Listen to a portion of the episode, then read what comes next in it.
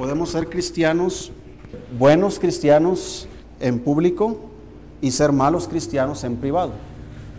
Podemos ser buenos cristianos amorosos y odiar en privado. Podemos nosotros ser muy atentos en público, pero muy despiadados en privado.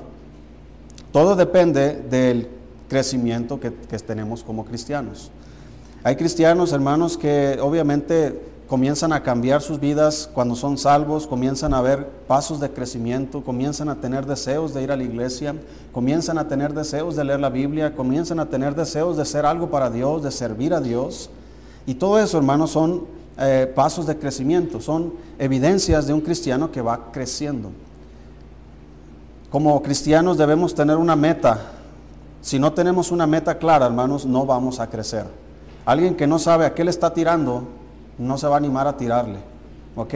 Alguien que no sabe por qué y para qué está haciendo algo, no va a tener motivación para hacerlo.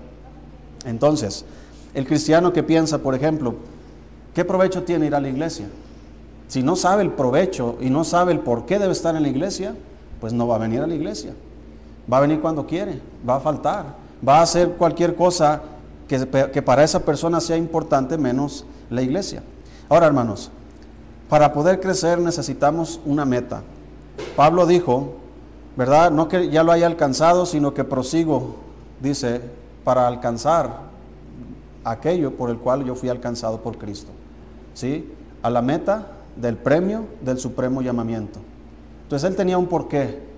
Él fue apedreado, fue encarcelado, padeció naufragios, peligro de ladrones, peligro de, las, de la nación de Israel, peligro de los gentiles, peligro de tantos peligros, hermano. Y él decía, tengo una meta, ningún peligro me va a desanimar, ninguna cosa me va a desistir de, de yo seguir adelante, porque mi meta está puesta delante. Olvido lo que queda atrás y me extiendo hacia lo que está delante. Cuando Pablo escribió eso, era un anciano en la cárcel. Él podría decir, pues, ¿qué puedo hacer en la cárcel? ¿Y qué puedo hacer a mi edad? Pero él decía, yo sigo adelante, yo prosigo a la meta. Como cristianos, que no estamos hablando como Pablo, ¿verdad? Un anciano en la cárcel. Somos libres. Tenemos la libertad que él no poseía cuando él estaba en la cárcel. Tenemos la palabra de Dios, cosa que él no tenía porque él fue uno de los escritores de la Biblia. Tenemos una iglesia. Él sí tenía iglesias que amaba y que le amaban y oraban por él. Tenemos todo, hermanos, para crecer, pero pensamos, no se puede. ¿Por qué no se puede? Porque no tenemos una meta clara, porque no tenemos un propósito por el cual crecer. Eso ya lo vimos la semana pasada. Ahora quiero enseñarles, hermanos, sobre la posibilidad del crecimiento. ¿Qué tanto podemos crecer? Vamos a buscar Juan capítulo 14. Por favor ahí, Juan 14. Dice la escritura, hermanos, de las mismas palabras de Cristo, Juan 14, versículo 12. Si estamos ahí, hermanos. Dice la escritura, hermanos, Juan 14, versículo 12. De cierto, de cierto os digo, el que en mí cree, las obras que yo hago, él las hará también ¿Y qué dice enseguida, hermanos? Y aún mayores hará, porque yo voy al Padre. Vamos a orar, Señor, gracias por su palabra. Bendígala, Señor. Usted conoce nuestra necesidad de escuchar, Señor, y sabe lo que necesitamos escuchar. Yo le ruego, Señor, que usted hable en nuestras vidas. Si hay alguien aquí, Señor, que no es salvo, que hoy pueda salir, Señor, eh, siendo un nuevo creyente. Bendiga este tiempo, por favor, en el nombre de Jesús. Amén. Dice el Señor, el que en mí cree. De cierto, de cierto os digo, el que en mí cree, las obras que yo hago, él las hará también. Y aún mayores hará, porque yo voy al Padre. Lo que Jesucristo está diciendo es, en otras palabras, les dijo a los discípulos, les conviene que yo me vaya. ¿Por qué dijo eso? ¿No nos convendría mejor que se quedara? Pero él tenía un plan les conviene que yo me vaya. Porque voy a, pedirle al Padre que os envíe un consolador. el Espíritu Santo. Él os enseñará todas las cosas, Él os guiará toda la verdad, Él les recordará todo lo que yo les he enseñado. Él estará en nosotros. El Espíritu Santo, por eso dijo en, en Hechos 1.8, mas recibiréis poder cuando haya venido sobre vosotros el Espíritu Santo. Y me seréis testigos en Jerusalén, etcétera, etcétera. Entonces, nos conviene, hermanos, que, o nos convino que Cristo se haya ido al cielo y esté a la diestra de su Padre y nos haya enviado el Espíritu Santo. Tenemos al Espíritu Santo. Entonces, podemos crecer, hermanos, por medio del Espíritu Santo. Sin Él, nada podemos hacer. Un cristiano que no está caminando con Dios no puede hacer nada, hermanos. Un cristiano que no camina con Dios es un cristiano que se va a deteriorar, que se va a ir hacia atrás en lugar de ir hacia adelante. Es un cristiano que va a quedarse estancado en lugar de crecer. Muchos cristianos, hermanos, gozan de un crecimiento prometedor al principio, pero después de un tiempo dejan de avanzar y apenas logran mantener el nivel. ¿Por qué, ¿Por qué no siguieron creciendo? Existen muchas causas, pero una de las principales, hermanos, es su falta de visión. El no tener una meta que seguir, lo que enseñamos la semana pasada, es lo que provoca que muchos no crezcan. El apóstol Pablo dijo, no que yo la, lo haya alcanzado, sino que prosigo. Él, un hombre ya anciano y preso, sabía, hermano, que las posibilidades de crecimiento cristiano no las puede detener la edad ni las paredes de una prisión. Pero hay cristianos sin visión, sin metas, y a la primera de dificultades deciden que no se puede. Entonces, ¿cuál es la posibilidad de nuestro crecimiento? Vamos a buscar Efesios capítulo 4.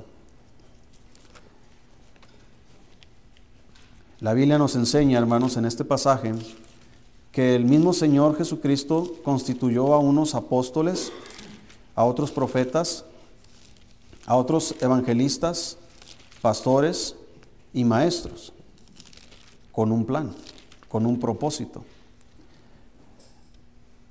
No crea, hermano, que lo que él hizo es nada más hacia la aventura. Él, todo lo que hace, hermano, tiene un plan. Dice ahí Efesios 5, 4, perdón, eh, Efesios 4, versículo 11. Dice, y él mismo constituyó a unos apóstoles, a otros profetas, a otros evangelistas, a otros pastores y maestros, a fin, este es el plan, este es el propósito, a fin de perfeccionar a los santos para la obra del ministerio, para la edificación del cuerpo de Cristo, hasta que todos lleguemos a la unidad de la fe y del conocimiento del Hijo de Dios, a un varón que, perfecto, maduro, a la medida de la estatura de la plenitud de Cristo. Esa es la posibilidad de nuestro crecimiento. Entre más un cristiano crece, más se parece a Cristo. Entre más un cristiano avanza, las obras que él hace, él también las hace. Y aún mayores hace, porque esa es la promesa de Dios. Entonces, hermano, la posibilidad de nuestro crecimiento no solamente está basada, hermanos, en nuestro conocimiento. Un cristiano que conoce más de la Biblia no necesariamente significa que es un cristiano que crece más. Pero conocer la Biblia es el principio del crecimiento. Hay cristianos que conocen la Biblia al derecho y al revés, pero no crecen, pero no sirven a Dios, pero no avanzan. Son cristianos, hermanos, que no están viviendo en santidad, que no están viviendo piadosamente. Entonces, el tener conocimiento, hermanos, es el principio del crecimiento, pero el mismo Señor nos dijo por medio de Santiago, pero ser hacedores y no solamente qué, oidores, engañándoos a vosotros mismos. Entonces, lo que yo aprendo, debo ponerlo en práctica. Eso es lo que la Biblia dice. Entonces, entre más aprendo de Dios, más aprendo de su palabra, más aprendo lo que yo debo ser como cristiano, me capacita para poder practicar lo que estoy aprendiendo. El crecimiento deja de pasar en nuestra vida cuando yo aprendo y no practico. ¿Sí? Yo estoy aprendiendo, me lleno y me lleno de conocimiento, pero nada de lo que sé hago, eso habla de un cristiano estancado. Un cristiano que no avanza el puro conocimiento. Mire, los fariseos, hermano, eran un tipo así, que sabían la palabra de Dios, pero el mismo Señor Jesucristo les dijo, ustedes son como sepulcros blanqueados, que por fuera se ven hermosos, pero por dentro están llenos de huesos. Que le dicen a la gente, pero que, guarden la ley y todo esto, pero ni ustedes están dispuestos a moverlo con, un dedo. Y eso, hermanos, es la actitud de muchos cristianos que no crecen. Ahora, Cristo es, hermanos, el modelo a seguir. Cristo es la estatura. No el pastor. Si usted se está fijando en mí para, para comparar su vida cristiana, pues se va a equivocar. Porque yo también me equivoco. Si usted se fija en mí para decir, yo quiero ser como el pastor, pues está, está, su meta está mal. La meta es Cristo, hermanos. ¿Ok? Si usted se fija en mí y yo fallo, usted va a decir, el pastor no. O puede idolatrar. ¿Si ha visto cristianos que idolatran a otros pastores? Hombre, y los idolatran como si ellos fueran Dios. Y, yo no digo que no sea, que sea malo admirar a hombres que de fe, ¿verdad? Hombres que han hecho cosas grandes para Dios. Pero esa es una cosa a idolatrarlos. Sí, a pensar que ellos son el modelo a seguir. No, el modelo a seguir es Cristo, hermanos. Siempre va a ser Cristo. Tú vas a fallar. Si yo me fijo en ti, me voy a desanimar si fallas.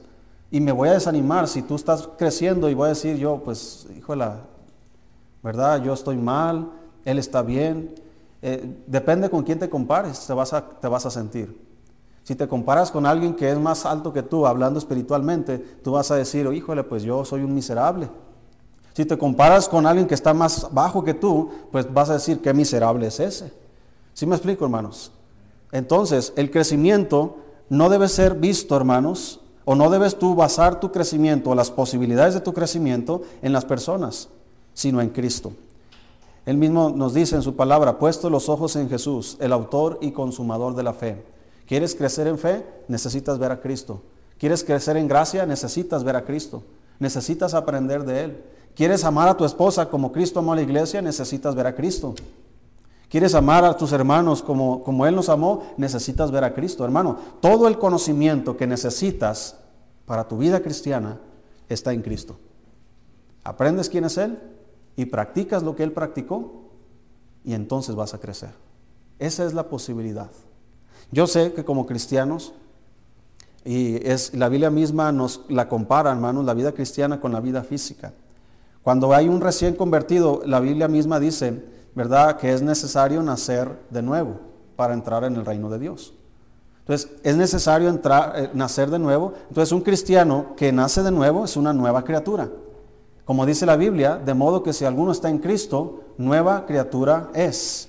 Las cosas viejas pasaron, he aquí todas son hechas nuevas. Esas cosas que son hechas nuevas, hermanos, son las posibilidades de nuestro crecimiento. La Biblia dice que por gracia sois salvos por medio de la fe, y esto no de vosotros, pues es don de Dios, no por obras para que nadie se gloríe. Porque dice la Biblia que somos hechura suya, creados en Cristo Jesús para buenas obras, las cuales Dios preparó de antemano para que anduviésemos en ellas. Esas son las cosas nuevas. Esas son las posibilidades de nuestro crecimiento. No creces, no practicas lo que crees, lo que sabes. Lucas capítulo 5, hermano. Vamos a ver algunos ejemplos que nos pueden ayudar, hermanos, a mirar la posibilidad de nuestro crecimiento. A veces pensamos, hermanos, que, que es muy difícil mantener una vida espiritual estable. Pensamos que eso nada más lo puede lograr un pastor, un misionero, un siervo de Dios, y no. Cualquier cristiano, hermano, Cualquier persona que es salva, que tiene el Espíritu Santo, tiene la posibilidad de crecer. Todos podemos llegar a la estatura, inclusive el mandamiento es hasta que todos lleguemos a la unidad de la fe. Esto incluye a ti.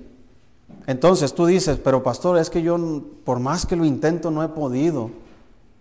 Y estoy seguro, hermanos, que muchos cristianos ya fracasaron en su lectura bíblica este año. Te propusiste, ahora sí voy a leer toda la Biblia en este año y empezaste primero de enero, tal vez con Génesis capítulo 1. Y ya vamos ahorita en qué? 14. A lo mejor ya en el 6 ya te quedaste ahí atrás. Tú dices, es que es imposible, ya lo he intentado todos los años y nunca me sale. El problema, hermano, es que piensas que tu crecimiento está en base a lo que tú puedes lograr. Y el crecimiento, hermano, no está en esa base.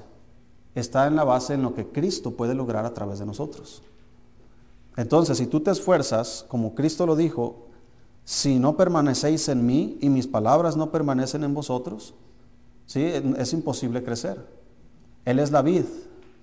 Perdón, sí, Él es la vid, vosotros los pámpanos. Dice, el que en mí permanece, este lleva mucho fruto.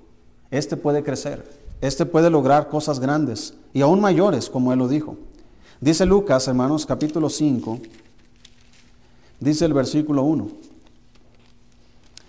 Aconteció que estando Jesús junto al lago de Genezaret, el gentío se agolpaba sobre él para oír la palabra de Dios.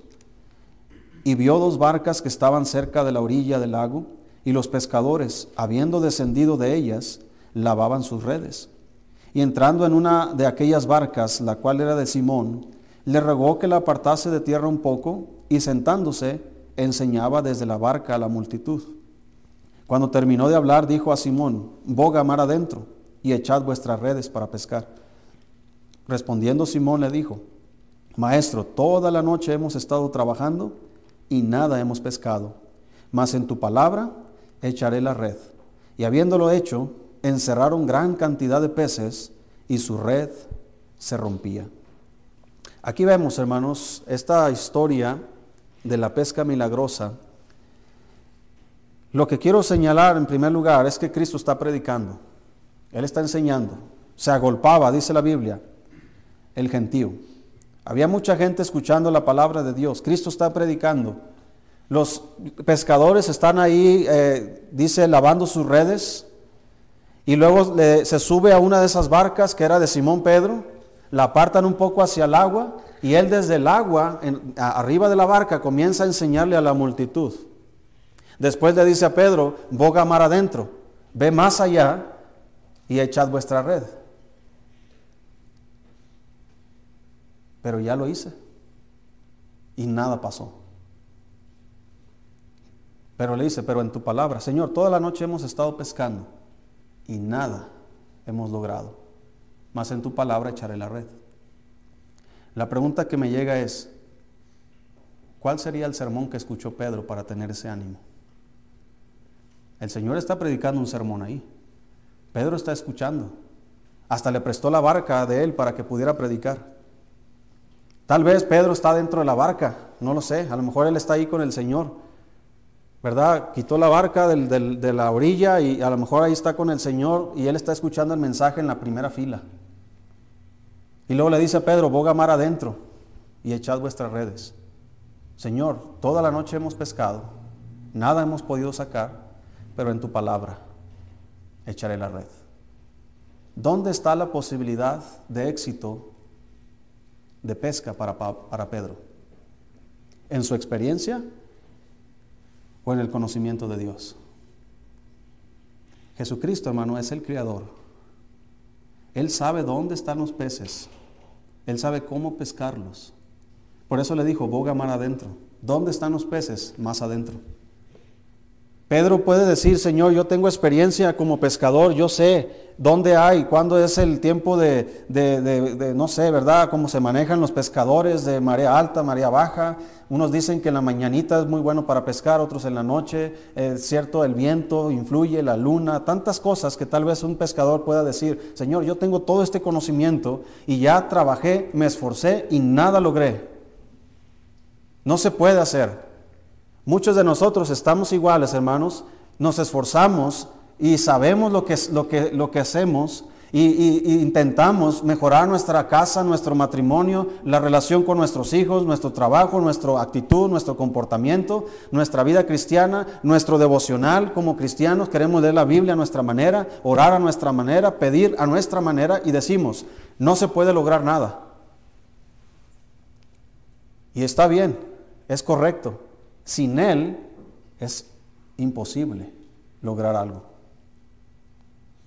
Pero no debemos quedarnos ahí, hermano. Debemos decir, pero en tu palabra, Señor. Tú me dices que si yo tengo fe, el que cree en mí, las obras que yo hago, Él las hará también. El problema es que a veces no creemos en Él. No creemos que Él puede ayudarme. no creemos que Él puede sanarme, no creemos que Él puede suplirme. Y nos quedamos estancados porque yo, a mi manera de pensar, a mi manera de ver las cosas, decimos, es imposible, no se puede. Puede estar una mujer ahí, hermanos, tratando de, ayudar a su esposo para que sea salvo y, ayudándole, tal vez invitándole a la iglesia. Tal vez, ¿verdad? Yo he conocido casos de esposos que son borrachos, que son eh, personas que, que yo no sé por qué la mujer sigue con él en esas condiciones. Pero la mujer está orando, Señor, por favor, hasta que por fin Dios contesta la oración y ese hombre es salvo. El que cree en mí, dice el Señor.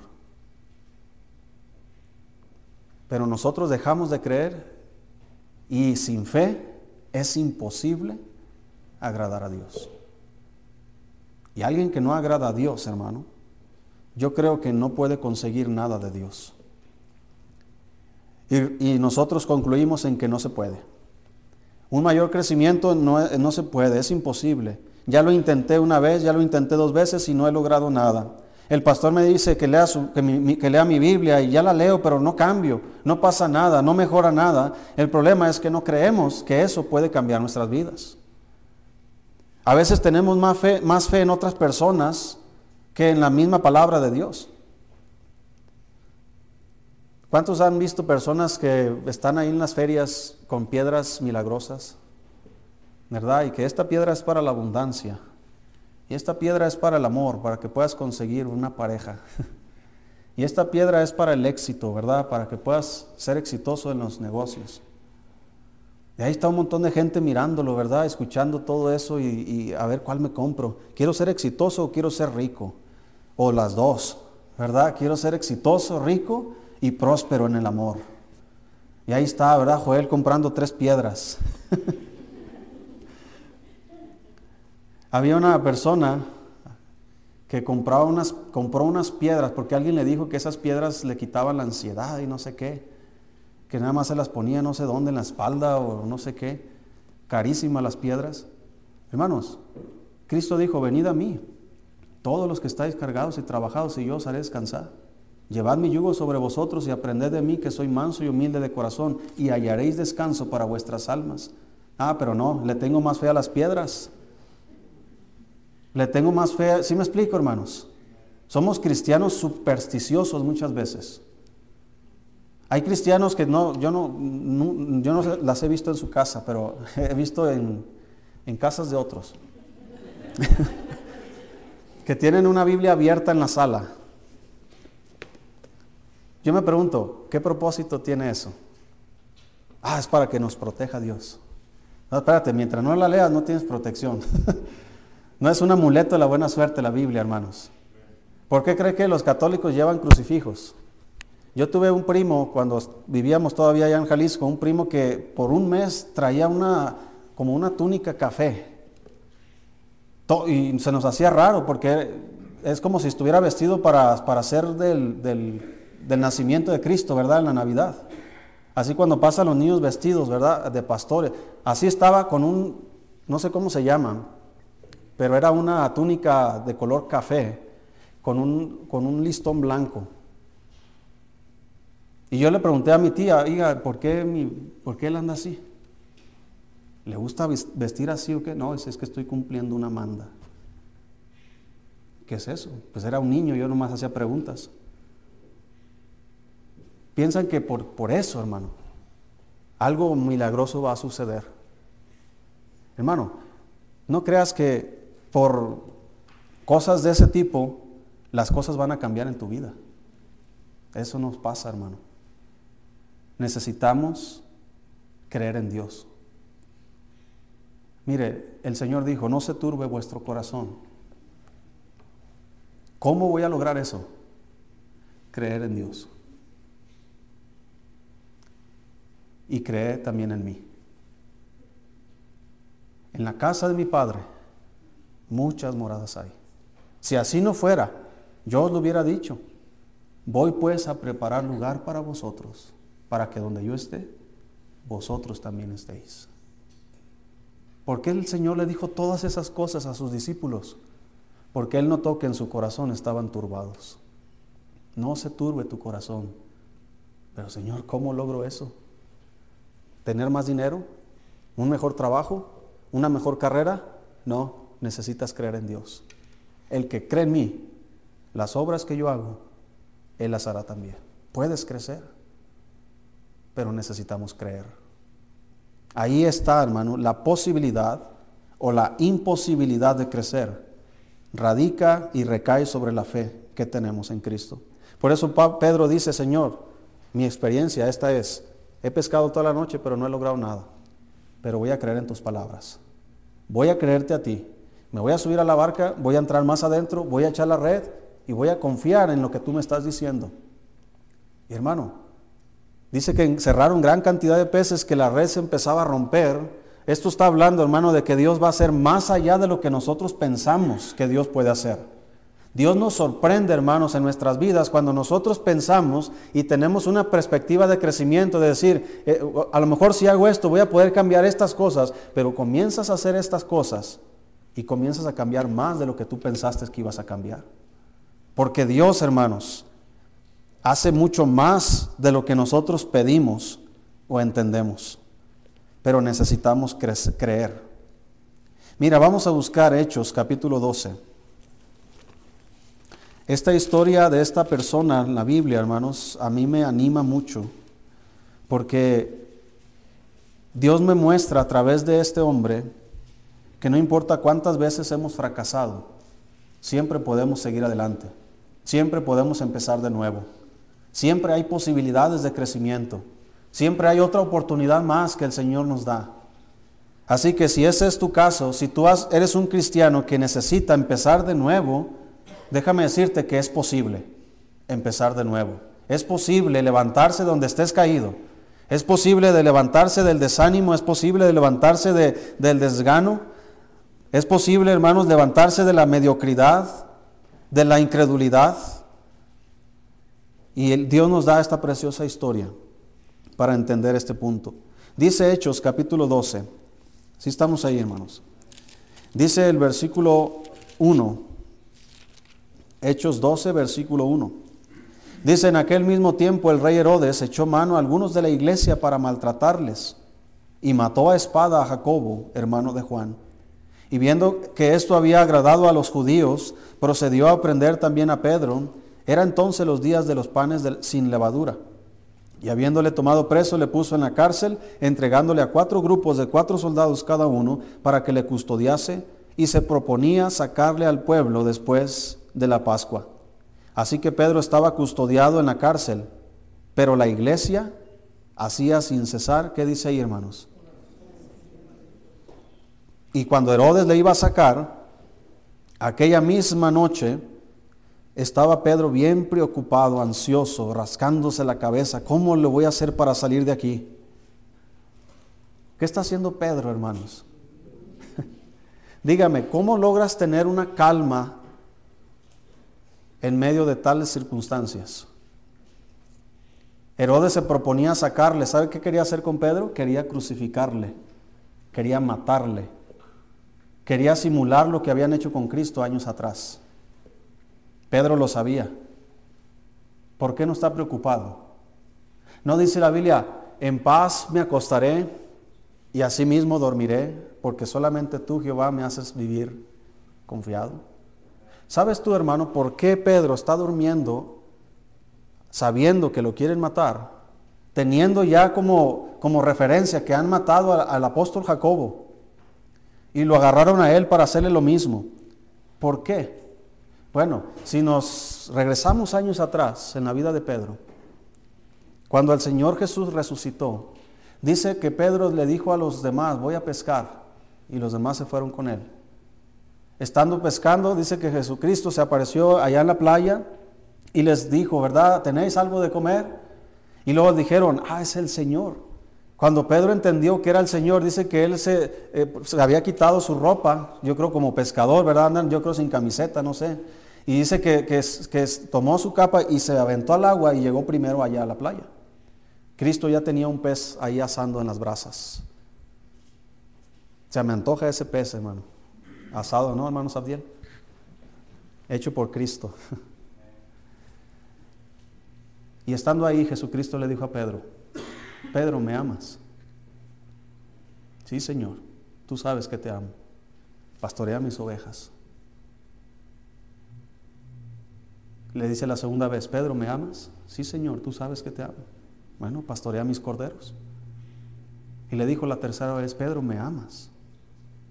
Pedro se entristeció de que le hubiera dicho la tercera vez, ¿me amas? Y le dijo, Señor, tú sabes todas las cosas, tú sabes que te amo. Y le dijo, pastorea mis ovejas. ¿Sabes qué está haciendo Cristo con Pedro ahí, hermanos? Está arreglando cuentas.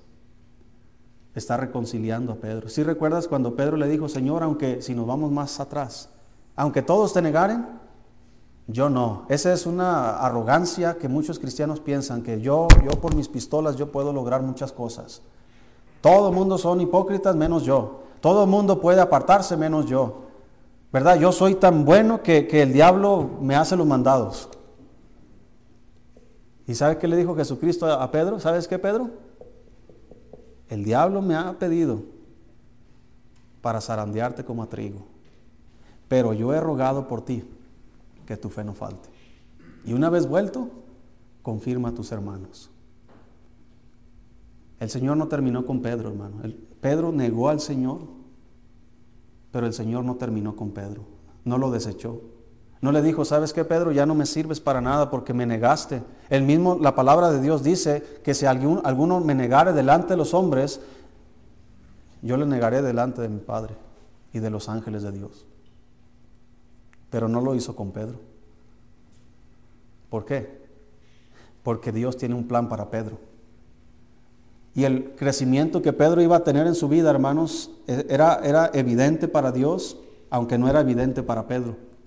Pedro estaba aguitado, desanimado, tal vez, eh, inclusive se fue a llorar amargamente después que había negado al Señor. Pero una vez que Cristo y Pedro arreglaron cuentas, le dijo, Pedro, cuando tú ibas, eh, cuando eras joven, ibas de aquí para allá, ¿verdad? Ibas y venías, te ceñías, etcétera. Pero cuando seas viejo, te ceñirá otro y te llevará a donde no quieras. Esto dijo, dando a entender con qué muerte habría de glorificar a Dios. Así que Pedro, unos cuantos años después, Estamos hablando probablemente de uno o dos años después. Él sigue siendo joven.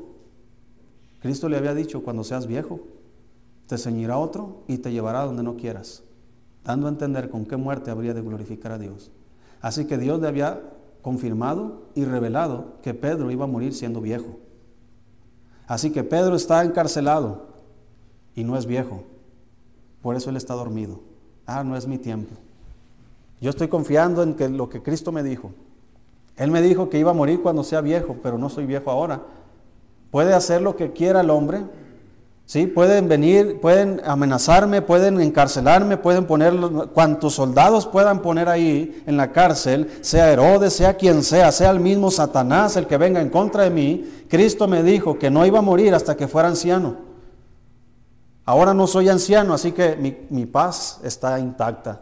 Mi confianza en Dios está bien. Puedo dormir tranquilamente en medio de esos cuatro fortachones que me están cuidando.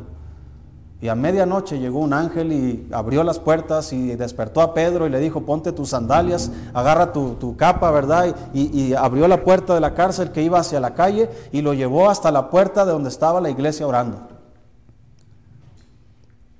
Pero no es la historia que te quería contar, sino la de la otra persona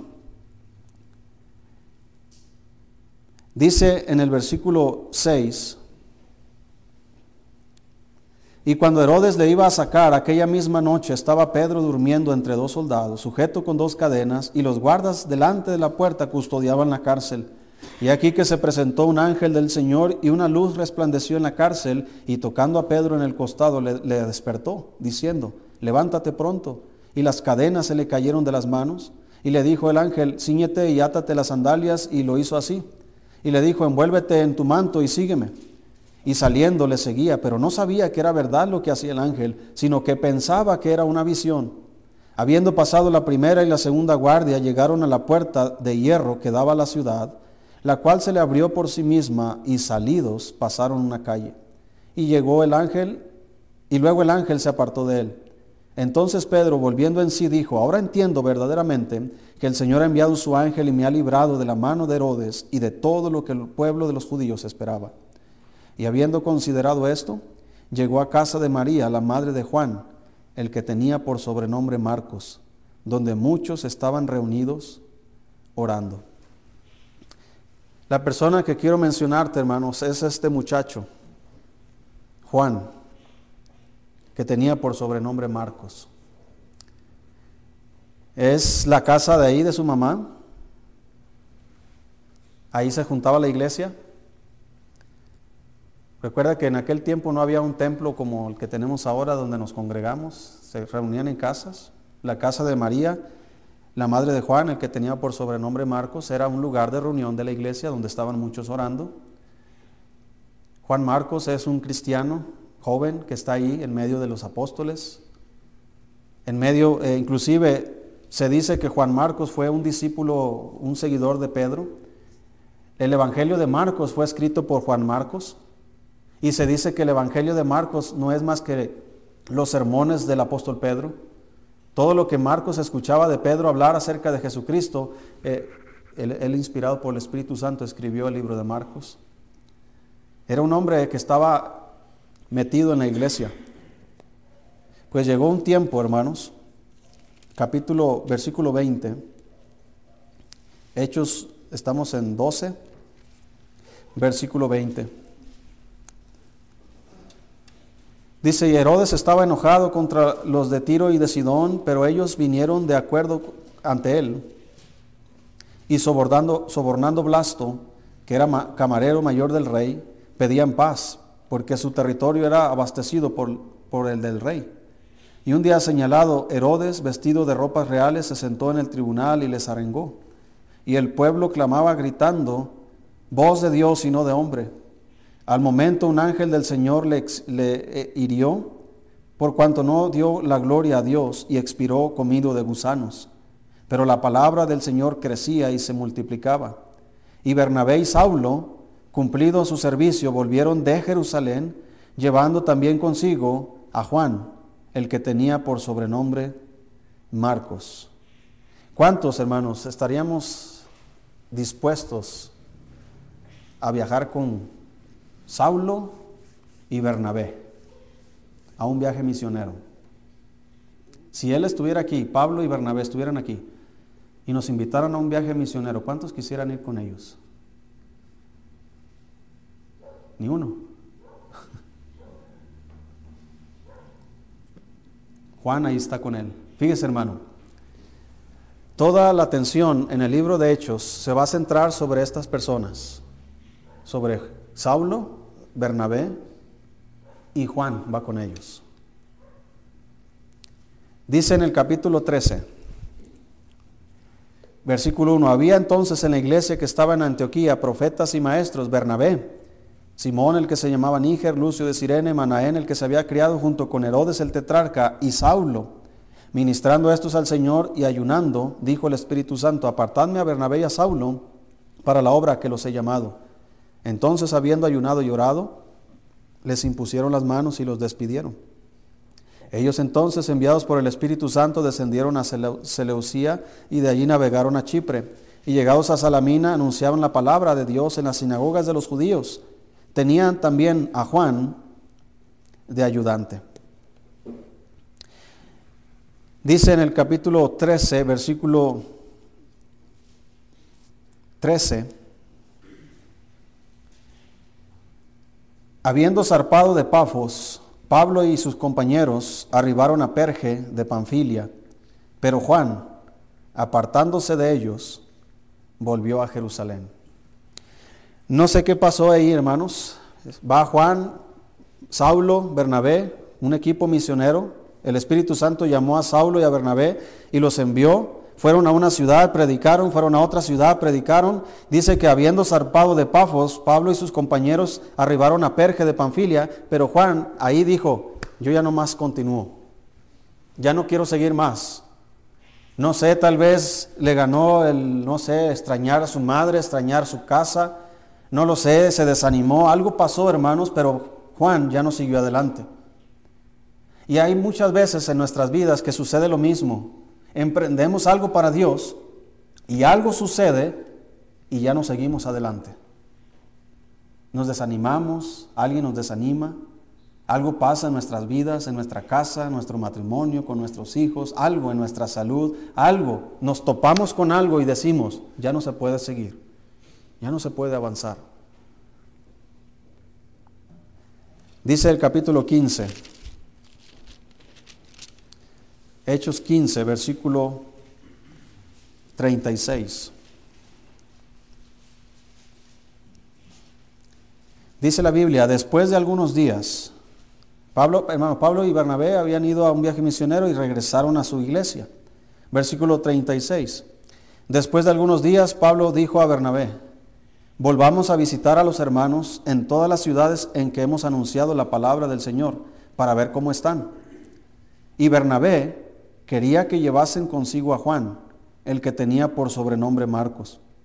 Pero a Pablo no le parecía bien llevar consigo al que se había apartado de ellos desde Panfilia, y no había ido con ellos a la obra.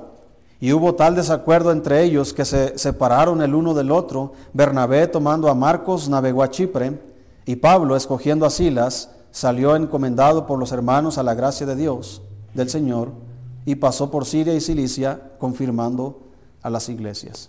Algo sucedió aquí. Ellos dijeron, pues vamos a regresar a donde anduvimos. Y, y Bernabé dice, pues vamos a llevar a, Juan Marcos. Pablo dice, no, no tengo confianza en él. Ya nos abandonó una vez. Cuando hay cristianos que no crecen, hermano, generan este tipo de desconfianza. No puedo confiar en ti. ¿Qué pasa si vamos y allá te vuelves a desanimar y te vuelves a regresar? Un cristiano, hermanos, que no crece, es un cristiano, hermanos, que va a perder oportunidades. De aquí en adelante, hermanos, la historia ya, se, ya, ya separó a dos hombres, Bernabé y Saulo, y la historia va a ignorar a Bernabé y se va a centrar en Saulo. ¿Sí? Ya a partir de aquí ya no encontramos a Bernabé ni a Juan Marcos. Ahora tú encuentras ahora la historia de Pablo y Silas. Y continúas el libro de Hechos y vas a encontrar Saulo, Pablo y Silas. Llegaron aquí, llegaron allá, fueron encarcelados, pasó esto, pasó lo otro. Y podríamos decir, bueno, entonces Juan Marcos nunca pudo reponerse. Pasaron los años y él está perdido en la historia. Tal vez Dios ya lo ignoró, tal vez Dios ya no quiere nada con él, pero no es así. Porque la posibilidad de nuestro crecimiento, hermano, está en Dios, no en nosotros.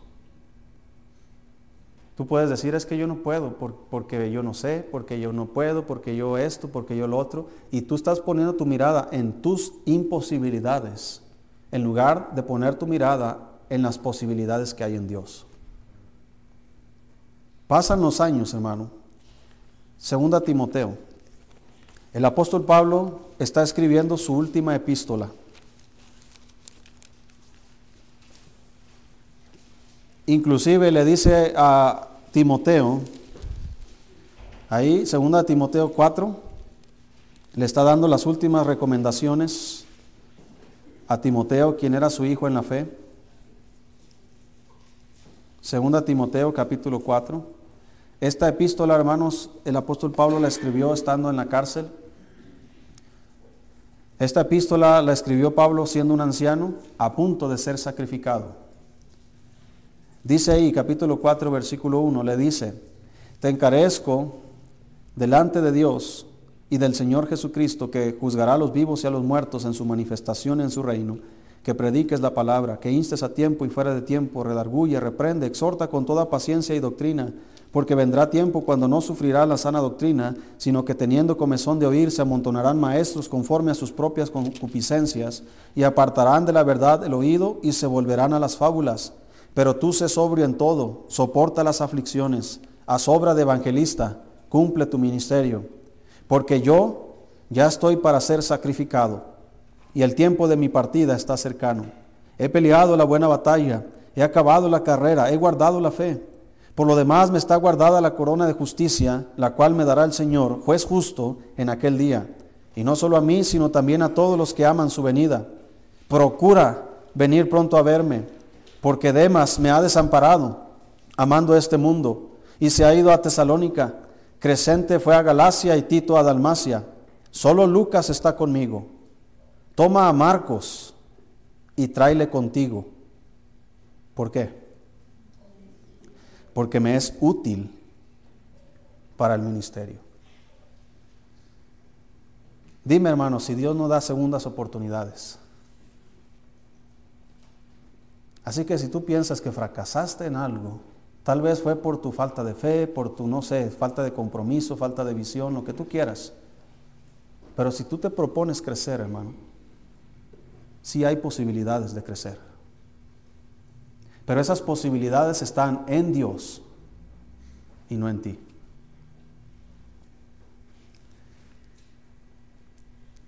Mire, vamos a ver a otro hombre, Romanos capítulo 4.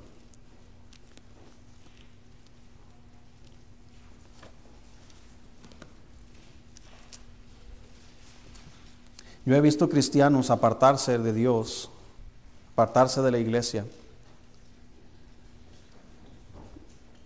Y los he visto volver después de años de haber estado lejos de los caminos del Señor. Y esos cristianos, hermanos, en esa segunda etapa de, su vida cristiana, si lo podemos decir de esa manera, comienzan a ser útiles, comienzan a ser fructíferos en su vida cristiana. Porque ellos, después de haber estado alejados del Señor, se dieron cuenta por su propia experiencia que sin Dios nada es posible. Que sin Dios no podemos lograr nada que sin Dios mi vida está vacía, triste, mi vida es un desastre. Así que como el hijo pródigo no tiene más que decir, volveré a la casa de mi padre y le diré, Padre, he pecado contra el cielo y contra ti, ya no soy digno de ser llamado tu hijo, hazme como uno de tus jornaleros.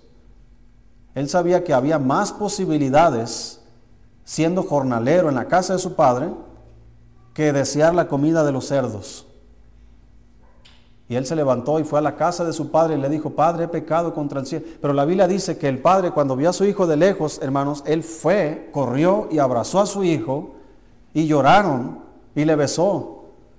Y mandó que se le pusiese una túnica nueva y que le pusieran un anillo en su mano y que mataran al becerro gordo y hicieron fiesta porque su hijo, que era muerto, había revivido. Esas son las posibilidades que hay en Dios, hermano. No importa cuántas te alejes de Dios, si decides volver,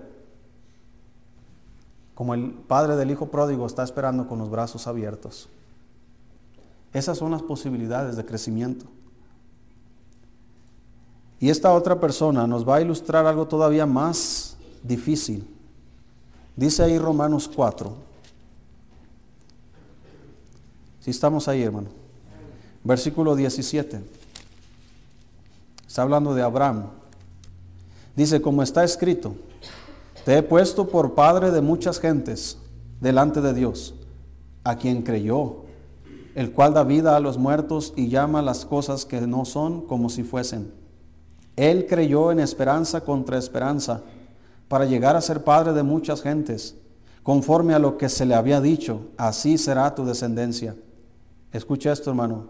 Y no se debilitó en la fe al considerar su cuerpo, que estaba ya como muerto, siendo de casi 100 años, o la esterilidad de la matriz de Sara. Tampoco dudó por incredulidad de la promesa de Dios, sino que se fortaleció en la fe, dando gloria a Dios, plenamente convencido de que era también poderoso para hacer todo lo que había prometido. Fíjese hermano, se le dio una promesa a Abraham. Tendrás una descendencia como la arena del mar o como las estrellas del cielo. Pero él era un anciano. Dice que él no se debilitó en la fe al considerar su cuerpo. Imagínate, hermano, tienes casi 100 años. ¿Cómo está el cuerpo de un hombre de casi 100 años? Si a los 60 ya se les ve, ¿verdad? No, a los 70. 70 y más. ¿Cómo está un hombre a los 100 años?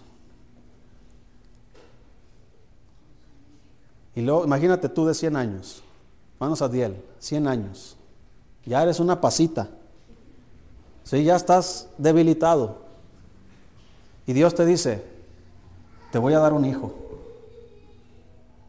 Dice que consideró su cuerpo. Yo me imagino a Abraham sentado escuchando a Dios y mirando su cuerpo. Pues ¿cómo? ¿Sí me explico? A veces Dios nos dice, yo quiero hacer algo en tu vida y comienzas a, mirar tus debilidades. Pues ¿cómo? Dios le dijo a Gedeón, tú librarás a mi pueblo, hombre valiente y esforzado. Y Gedeón le dijo, Señor, ¿quién soy yo? Yo soy uno de, las familias pobres en Manasés. ¿Con qué libraré a tu pueblo? ¿En qué está pensando, hermanos, Gedeón? ¿Con qué? Soy pobre. Soy una de las familias más pobres de Israel. ¿Cómo dices que soy valiente y esforzado? Ve con esta tu fuerza todavía, le dice el Señor.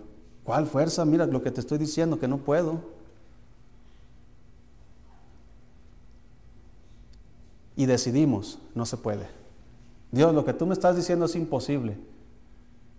Si escucháramos a Dios en una de esas conversaciones, que Él nos diga, sí, yo sé que para ti esto es imposible, pero para mí no hay nada imposible.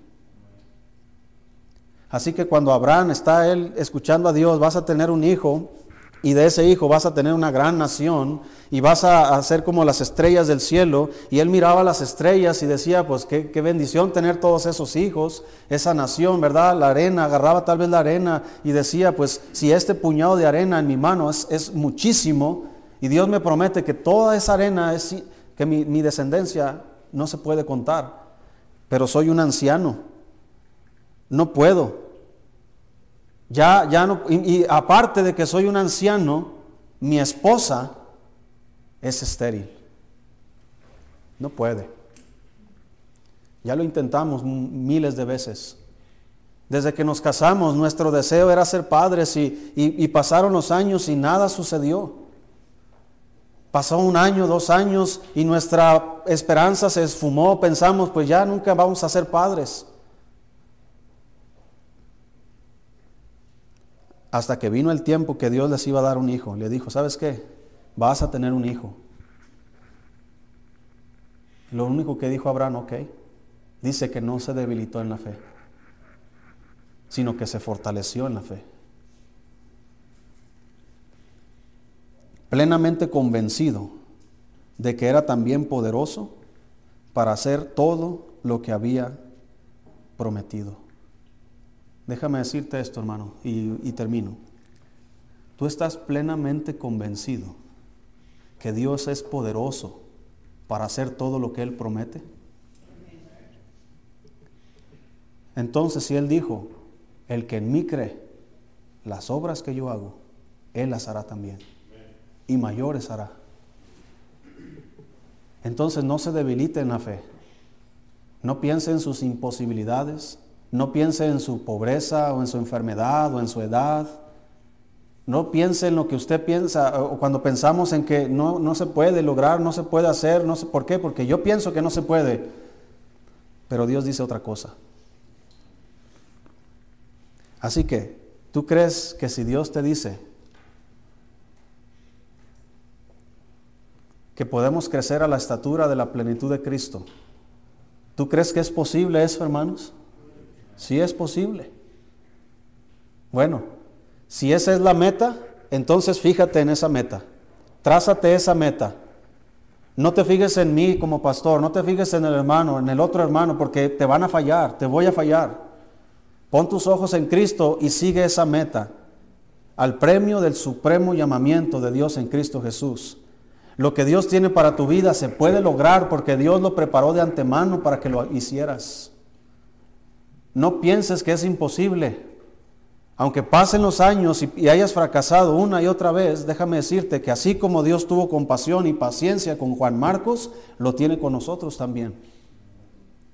Tal vez en una época en tu vida cristiana fuiste inútil, pero tal vez si creces, ahora vas a ser útil para el ministerio. El apóstol Pablo le dijo a, Timoteo, cuando vengas, tráete a Juan Marcos. Yo me imagino, hermano, en la emoción, el ánimo de Juan Marcos al saber que después de tantos años, aquel hombre que lo había dicho, no, no vas a ir con nosotros, ahora le está pidiendo, quiero que vengas porque me eres útil. Dios restituye, hermanos, todo lo que nosotros dejamos caer. Inclusive, hermanos, Dios, cuando Abraham dudó en algún momento, eh, o tal vez no dudó, pero quiso hacerlo a su manera, teniendo un hijo con la, con la mujer de la sierva de, de Sara, pensando a lo mejor Dios me va a dar hijos de esta mujer, decía Sara, pero no era así, hermano. Dios es claro con lo que dice. No intentes, hermano, de darle una explicación lógica a tu manera de pensar de lo que Dios te dice. Solamente cree lo que Dios dice y punto. No le busques explicación. Yo no entiendo, hermano, por ejemplo, como Él dice, pedid se os dará. El que busca halla, el que llama se le abre. Dios lo dice, es verdad entonces.